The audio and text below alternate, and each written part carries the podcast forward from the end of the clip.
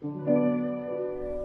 家好，这里是全球旅行文化知识内容平台三毛游的每日一宝栏目，每天学点历史，从此开始。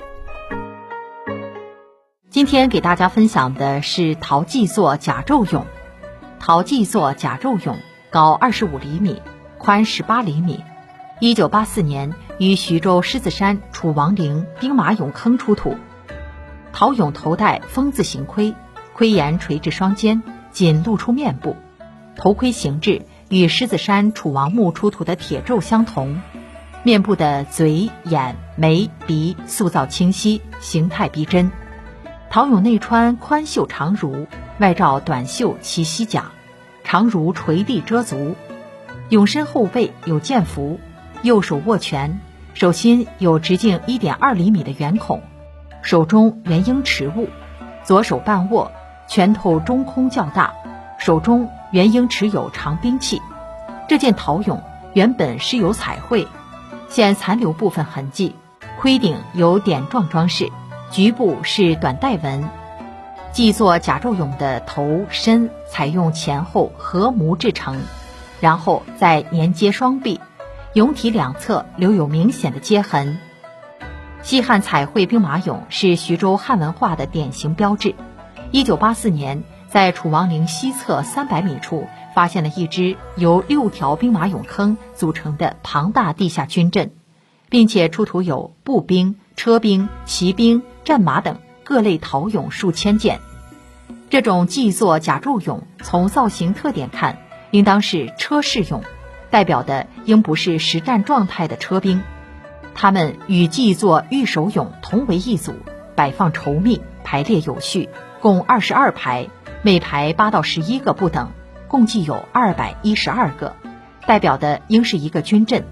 一般情况下，车兵的数量多于战车御手的数量。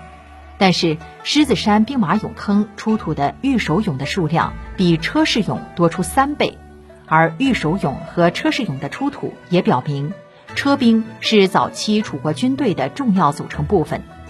与西安的高大威猛的秦兵马俑相比，徐州狮子山汉兵马俑显得袖珍小巧，身高多数在四十到六十厘米间，不过却另有一番精巧雅致之感。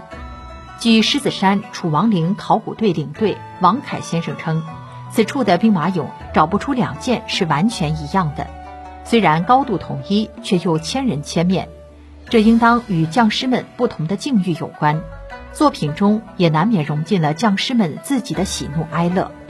狮子山兵马俑的面容之所以找不出两个完全雷同的面貌，那是因为它不是模制，而是以模做出人头的大型。然后再一个一个的进行细致雕刻，在雕刻俑的五官、发型、胡须等时，作者有意识地追求每个俑长相上的差异。狮子山兵马俑的创作达到了形神兼备的效果，每一件作品都凝结着汉代创作者们的艺术匠心。据王凯先生介绍，他们在发掘楚王陵的时候，发现墓室并没有完全建好。而且部分俑坑兵马俑摆放凌乱，楚王陵地宫中棺床的位置也不合礼仪。后经考古专家们多方求证，终于还原了两千二百年前的那段历史。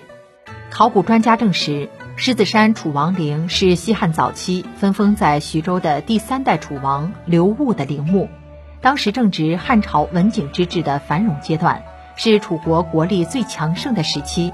因此，他有充足的条件为自己建造一座大规模的陵墓。汉景帝二年，薄太后去世，举国扶丧，唯我独尊的楚王刘戊公然在太后丧期内淫乱享乐。